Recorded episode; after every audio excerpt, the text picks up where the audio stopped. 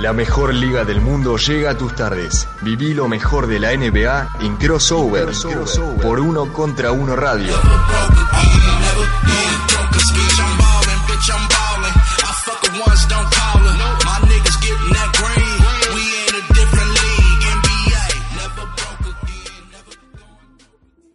Muy buenas tardes para todos, estamos en una nueva edición de Crossover por uno contra uno web radio hasta las 18 horas, como siempre, contando el lado B de la NBA, estas historias que marcan el porqué detrás de la liga, detrás de los jugadores y de las franquicias. Como siempre, a mi lado me acompaña Emiliano Iriondo. ¿Cómo estás, Emi? Hola, Lea, muy buenas tardes, muy buenas tardes para todos los que están del otro lado de uno contra uno web.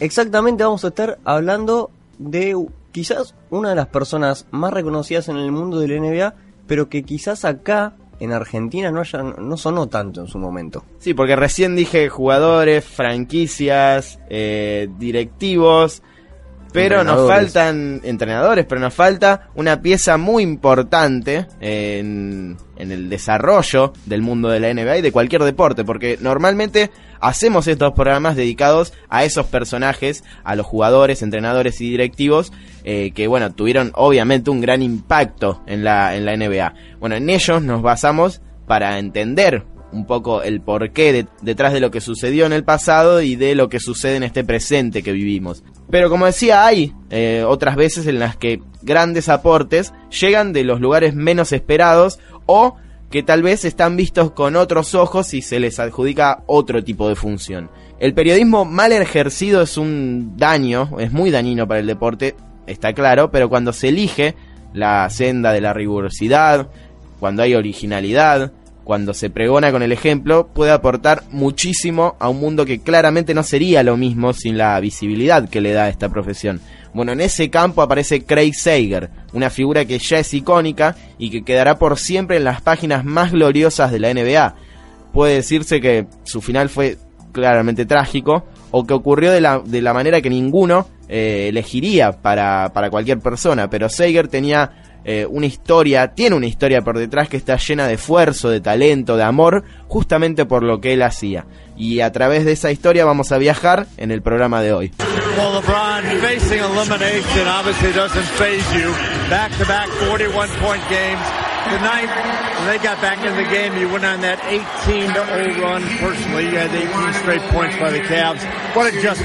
Bueno, muchos lo sabrán, pero otros no. Así que primero vamos a introducir eh, a Craig Sager para tener una idea de quién fue. Luego vamos a ir profundizando, pero Sager fue un periodista deportivo que nació en Batavia, Illinois, el 29 de julio de 1951 desde muy muy chico, como nos sucede a casi todos los que hacemos esto, estuvo relacionado al deporte, ya sea practicándolo o escribiendo sobre él, Seiger trataba de ocupar todo su día en disciplinas deportivas, no solo básquet, ya vamos a ver que su hoja de ruta periodística lo llevó a cubrir decenas de deportes y competiciones más allá de la NBA. Atendió el secundario de su ciudad, Batavia, y empezó a ganar reconocimiento público por un ensayo que escribió con motivo de un concurso realizado por American Legend. El ensayo se titulaba ¿Cómo y por qué debo respetar a la bandera de los Estados Unidos? Claramente se trataba de un manifiesto republicano y desde ahí Sager dejó en claro que ante cualquier posibilidad que tuviera, él iba a sacar a relucir su patriotismo. Escribió varios artículos en periódicos políticos pero siempre tuvo el deporte como su meta principal. El grupo de amigos de Seiger era reducido pero inquebrantable. Ken Anderson y los hermanos Dan y Greg Isel se pasaban las tardes con él. Luego Anderson se transformó en jugador de la NFL y fue el MVP de 1981, mientras que Dan Isel ha sido introducido en el Hall of Fame de la NBA después de lo que hizo con los Kentucky Colonels y los Denver Knights. Así que hasta en sus amistades más cercanas, Seiger encontraba un eslabón más para dar el salto hacia el periodismo de deportes. Ese grupo de amigos que, contaba Emi lo describió como un trabajador incansable, algo que se iba a repetir cada vez que Seiger se insertaba en un nuevo ambiente. En 1973 se graduó en la Universidad de Northwestern, ubicada en Evanston, Illinois, y allí no solo obtuvo un grado en discursos, speech, sino que fue miembro de la fraternidad Delta Tau Delta, participó de los equipos de fútbol y de básquet y, aunque les parezca bastante ridículo, por varios años, tres precisamente, fue el hombre detrás de la mascota deportiva de la universidad, Willy the Wildcat. Para comenzar su carrera como profesional, Sager debió mudarse de estado. De Illinois pasó a Florida, en donde trabajó como reportero del Canal 40. En 1974 pasó eh, a ser director de noticias radiales, ganando 95 dólares a la semana. Había una particularidad, Sager cobraba más si lograba el acceso a los eventos deportivos, lo que lo llevó a, por ejemplo, burlar la seguridad para entrevistar primero que nadie a Hank Aaron, luego de que éste estableciera un récord con su home run número 715. A mediados de los 70, Sager trabajó hasta de hombre del clima. Sí, como escucharon, lo hizo en la cadena WNTSP y luego pasó a Wink TV, donde lo volvieron a reasignar al campo de deportes. Fue el reportero que cubrió la campaña de los Kansas City Royals, equipo de las ligas mayores de béisbol, y haría lo mismo hasta 1981, pero ya contratado como una pieza fundamental del Canal 9 de Kansas City y extendiendo su cobertura hacia los Chiefs, el equipo de fútbol americano de la ciudad. De esos tiempos, otra declaración que lo definía como un trabajador incansable. Un hombre orquesta capaz de enfocar su cámara, entrevistar y hacer todo al mismo tiempo. Y esas palabras no vinieron de un compañero, sino de uno de esos tantos entrevistados, el beisbolista Hall of Famer George Vett. Hasta ahora nada de básquet, y eso iba a mantenerse por un tiempo, porque en ese año, en 1981, se unió full time a la cadena CNN. Fue el co-conductor del programa de medianoche del canal, por el que ganó un premio Cable Ace en 1985. Siguiendo con ese estilo multifacético, Sager cubrió el fútbol americano universitario para TBS, que es la cadena hermana de la CNN, y allí se mudó definitivamente en 1987, cuando comenzó con su recordado programa de 30 minutos durante las noches de los domingos, que era The Course Sport Page. Y aparece por fin su primer gran trabajo en la NBA, los reportes de medio tiempo para los Atlanta Hawks, pero Sager podía cubrir cualquier cosa, como decía Emi, y en la cadena lo sabían. Lo ubicaban donde más lo necesitaran y gracias a sus capacidades pudo cubrir Juegos Panamericanos, Mundiales de Fútbol, como el de Italia 1990, esquí nórdico y curling durante los Juegos Olímpicos de Invierno de 1992, lo hizo para TNT, otra cadena del conglomerado de Turner, golf, tenis, fútbol americano, donde se necesitara un periodista capaz de entender un deporte, aparecía Sager. Volvemos a 1980 para meternos un poco en su vida personal. Durante ese año Craig se casó con su primera esposa, Lisa Gable. Lo hizo en Missouri y de ese matrimonio surgieron tres de sus cinco hijos. Craig Jr., Casey y Krista. El joven Craig fue a la Universidad de Georgia y reemplazó a Sager en la cobertura de la NBA durante 2014, año en el que ya comenzaba a sufrir demasiado por la enfermedad que luego le quitaría la vida. Ya vamos a estar contando qué fue lo que le sucedió, por qué su hijo lo, tuvo que reemplazar y, todo lo que terminó siendo eh, el final de la vida de Craig Sager, pero eso va a ser en el próximo bloque. Bueno, Casey también es parte de, la cadena TNT y años más tarde Sager se casaría con Stacy y tendrían dos hijos, Ryan y Riley. La carrera de Sager se había dividido en una gran cantidad de deportes, como hemos visto antes, eh, cubrió béisbol, fútbol americano, fútbol, golf, tenis y hasta deportes de invierno. En los inicios de la década del 90 comenzó su participación en el ya histórico programa NBA on TNT. Lo hizo claramente como el reportero que se encontraba en los costados de la cancha y entrevistaba tanto a jugadores como a entrenadores. Lo haría casi por 26 años, y si hay algo que llamaba poderosamente la atención durante sus apariciones eran nada más y nada menos que sus trajes siempre coloridos y despampanantes y muy rara vez eh, él repetía uno de ellos. Eso provocó que, por ejemplo, muchos de los jugadores se burlaran de sus combinaciones. Claro, siempre en un tono cordial y educado. You take this right here. I don't care if it's Versace, name brand, it costs Saeed. I no, Saeed, I don't care. You take this and you burn it. It's not any part I can keep? No, nothing. So when you get done with this, You should be butt ass naked. This should be this should be burnt. Y así llegamos a sus conexiones con el básquet y principalmente la NBA. Pero para eso van a tener que esperar hasta el próximo bloque en el que vamos a estar contando tal vez la segunda parte de su carrera y la más importante de todas. Les recordamos que si se quieren comunicar con nosotros pueden hacerlo a través de las redes sociales que son las siguientes. Nos encuentran en Twitter como arroba crossover ok, en Instagram arroba crossover.ok y en youtube.com barra crossover ok, donde subimos videos de lunes a jueves todas las semanas con muchísimas historias de la NBA, algunas que ya las hicimos en la mesa y otras que no todavía. Y este jueves la segunda parte de la historia de Kevin Durant, su paso por Oklahoma City Thunder. Seguimos en crossover, seguimos en uno contra una web radio y no se vayan que ya se viene la segunda parte de la historia.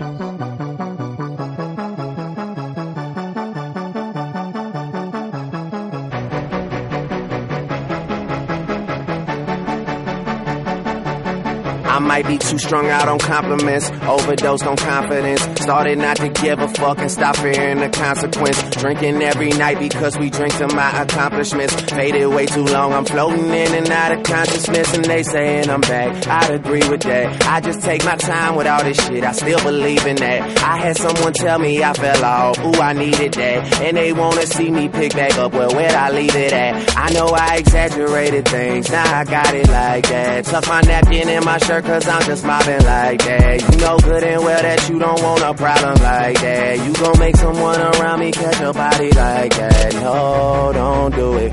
Please don't do it. Cause one of us goes in and we all go through it. And Drizzy got the money, so Drizzy gon' pay it. Those my brothers, I ain't even gotta say it. That's just something they know. They know, they know, they know. They know, they know, they know. They know, they know, they know. Yeah, they know, yeah. That the real is on the rise. Fuck them other guys. I even gave them a chance to decide. Now it's something they know. They know, they know, they know. Yeah. Be yelling out money over everything, money on my mind. Then she wanna ask when it got so empty. Tell her I apologize, happened over time. She says they miss the old Drake, girl, don't tempt me. If they don't get it, they'll be over you. That new shit that you got is overdue.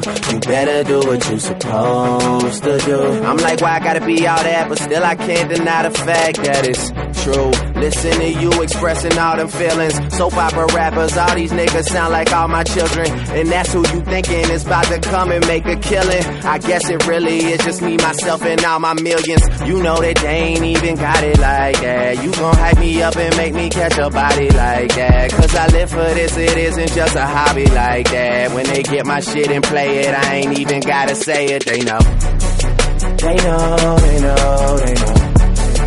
They know, they know, they know. They know, they know, they know. Yeah, they know, yeah. That the real is on the rise. Fuck them other guys. I even gave them a chance to decide. Now it's something they know. They know, they know, they know.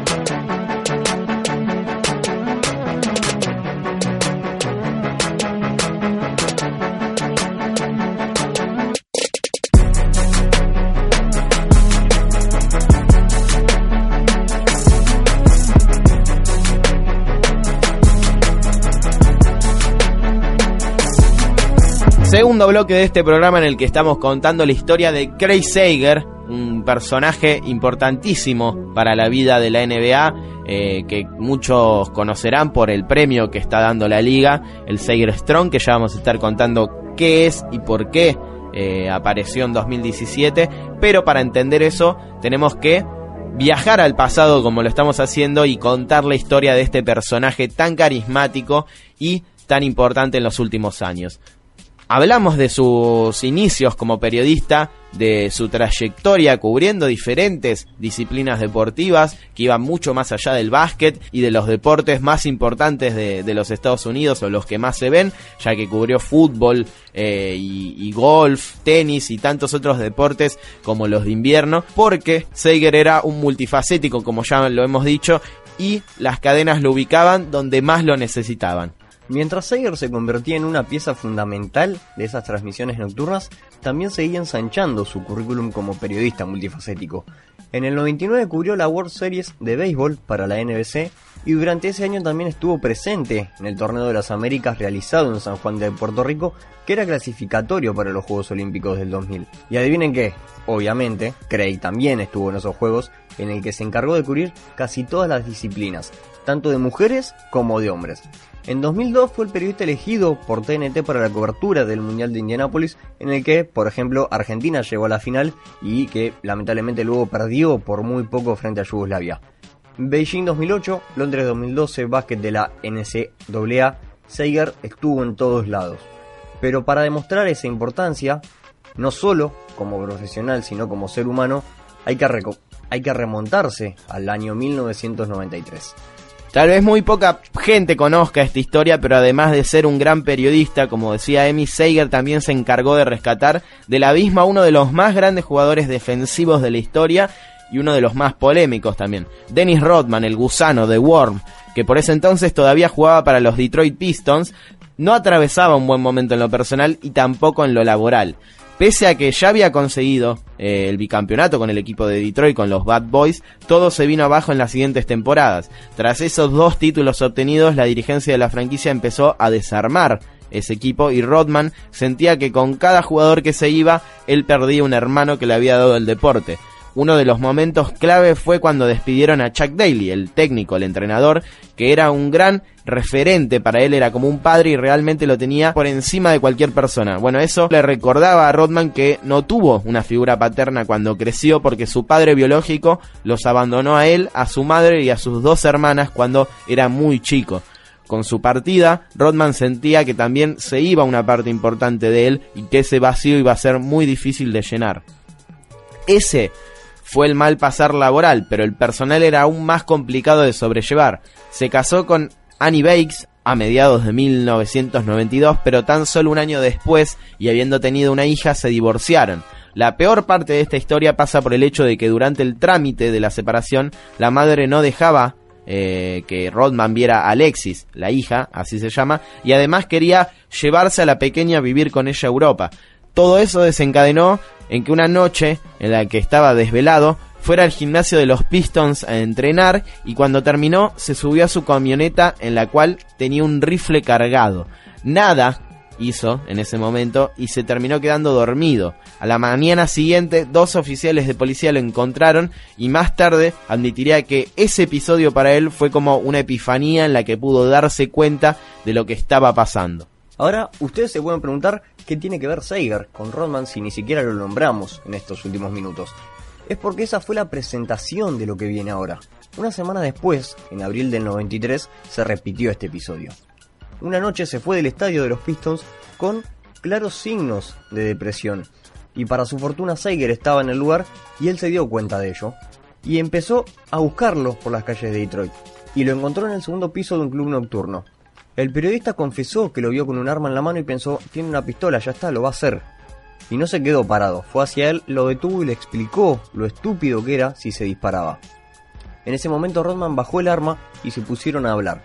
Seiger le contó lo que él veía de ese gran jugador que tenía mucho para darle a la liga y que todavía podía seguir jugando en un gran nivel para seguir ganando títulos. Vaya si era un visionario, porque más tarde se quedarían con un tripit de la mano de Michael Jordan y un equipo legendario que integró los Chicago Bulls entre el 96 y el 98. Pero más importante, le contó de su vida y sus hijos para que él entendiera que no podía hacer lo mismo que su padre cuando los abandonó con su madre y sus hermanas, desaparecer y privarse de la oportunidad de ver crecer a su hija.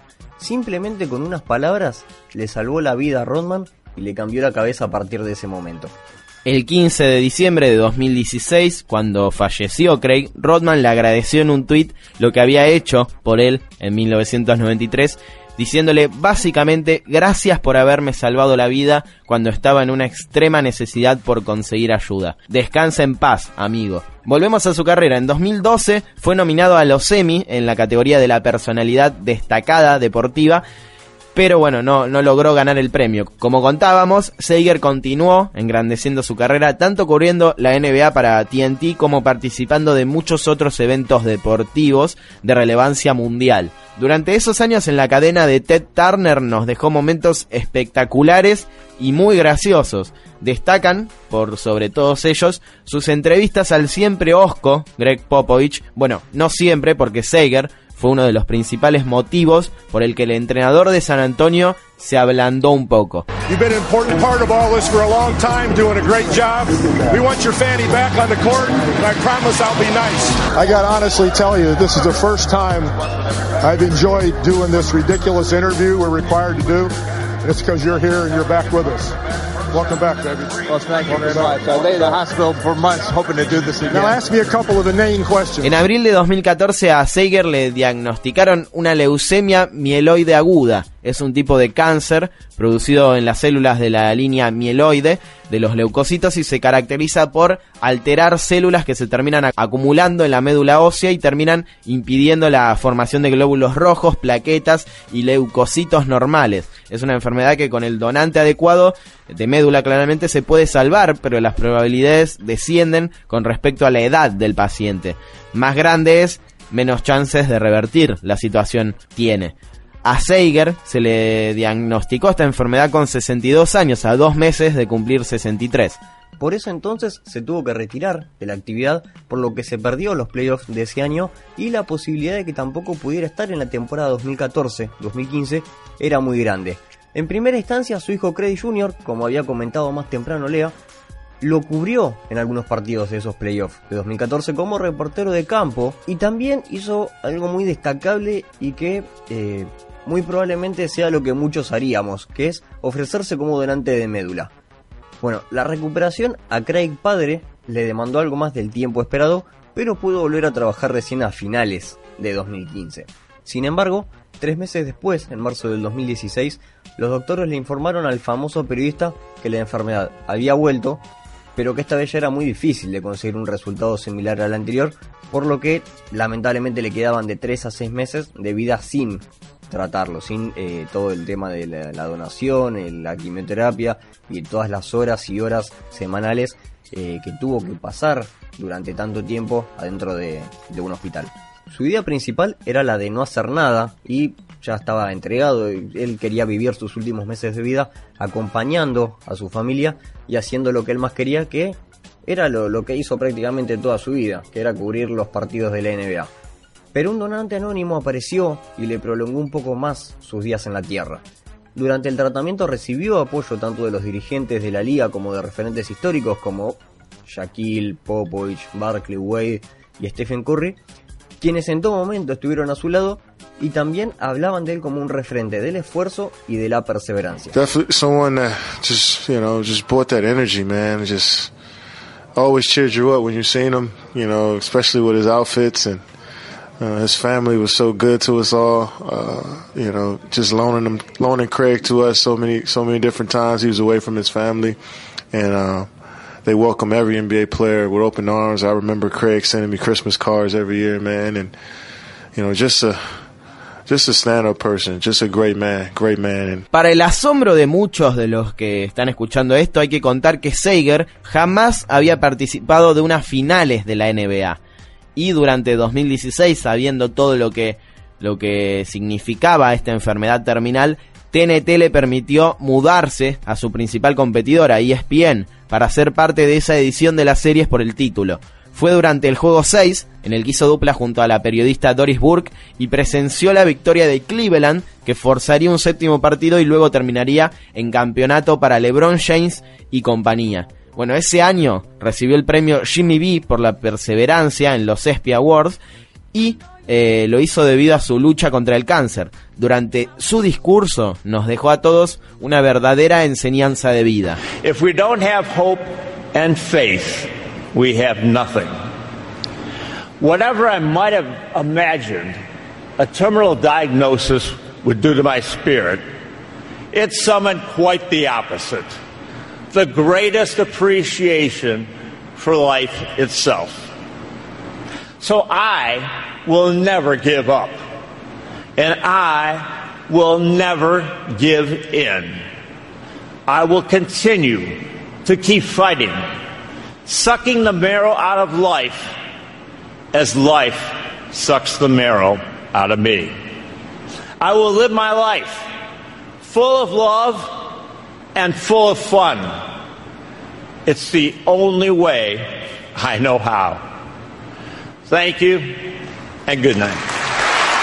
Lamentablemente, el jueves 15 de diciembre por la tarde, su cuerpo le dijo basta y falleció a la edad de 65 años. El mundo de la NBA no tardó en recibir la triste noticia y todos se volcaron a las redes a dejar anécdotas, palabras de agradecimiento para uno de los mejores de la profesión y también mensajes de apoyo para su familia, claro está.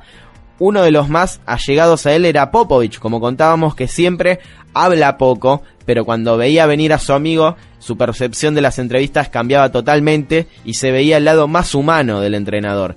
Bueno, el histórico eh, coach de los Spurs había tenido cruces picantes en algunas entrevistas con Seiger, pero siempre desde el lado del espectáculo y entendiendo que cuando se juntaban ellos dos, el show estaba asegurado. Y así lo fue durante más de dos décadas. La NBA como institución no tardó en reaccionar. En 2017 se anunció que Seiger iba a ser premiado con el Kurt Grody Award del Hall of Fame, que se le da a los periodistas de larga trayectoria y alto impacto en la liga. Pero no se quedaron con eso. Ese mismo año se creó el Seiger Strong Award, un premio materializado en el traje que utilizó durante esos ESPYs y que se le otorga a un individuo pionero en la ejemplificación del coraje, la fe, la compasión y la gracia. Hasta el momento lo han ganado Monty Williams, que era el vicepresidente de San Antonio Spurs, Dikembe Mutombo y Robin Roberts, que también es una periodista, de quienes también vamos a estar hablando más adelante. Bueno, esa fue una demostración de lo que Seiger significó y significa para la NBA y para todo el mundo del deporte y no solo la liga, sino también jugadores, entrenadores, directivos y todo aquel que pertenece a la NBA se lo reconoce con este premio.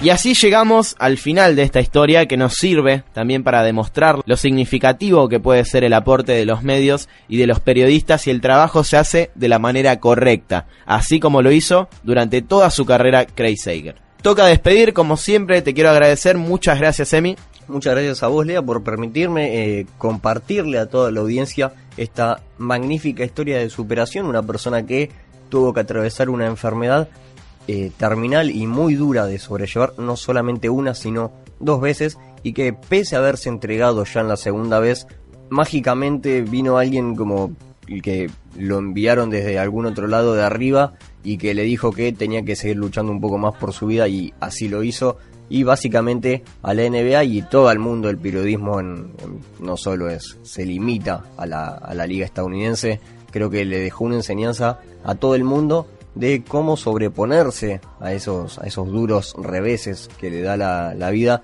y que si uno se lo propone y, si tiene ganas de, de seguir viviendo, lo puede hacer tranquilamente. Y si él, que como decía Emi, sufrió una de las enfermedades más difíciles que puede tener una persona, mantuvo hasta sus últimos días la rigurosidad, eh, el carácter que, se necesita para ser un periodista eh, confiable y respetado, nadie tiene una excusa suficiente como para no hacerlo. Como siempre, Leo Margo en la operación, hizo un pató con la edición. Mi nombre es Leandro Carranza y espérennos el próximo martes. Sigan escuchando Uno contra Uno Web Radio.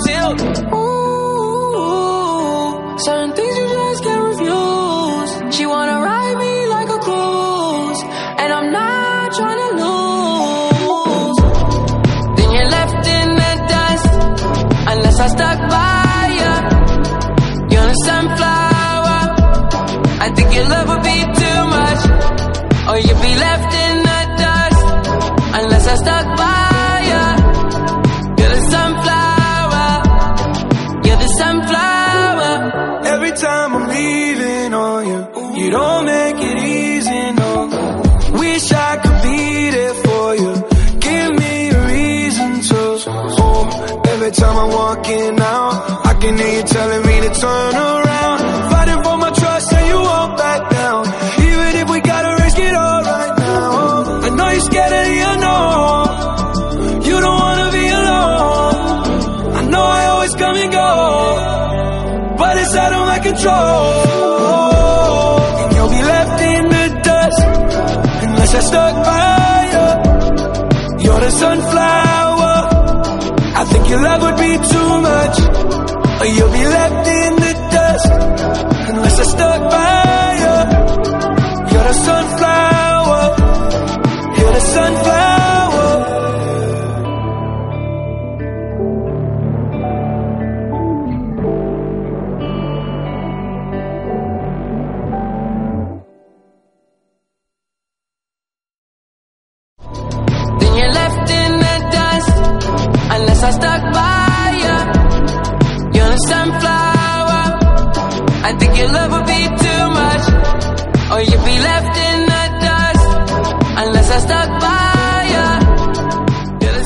Seguí a Uno contra Uno en Twitter, arroba UQWeb, Facebook, barra UQWeb Radio, Instagram, arroba UQWeb y visita nuestro sitio, unocontraunoweb.com.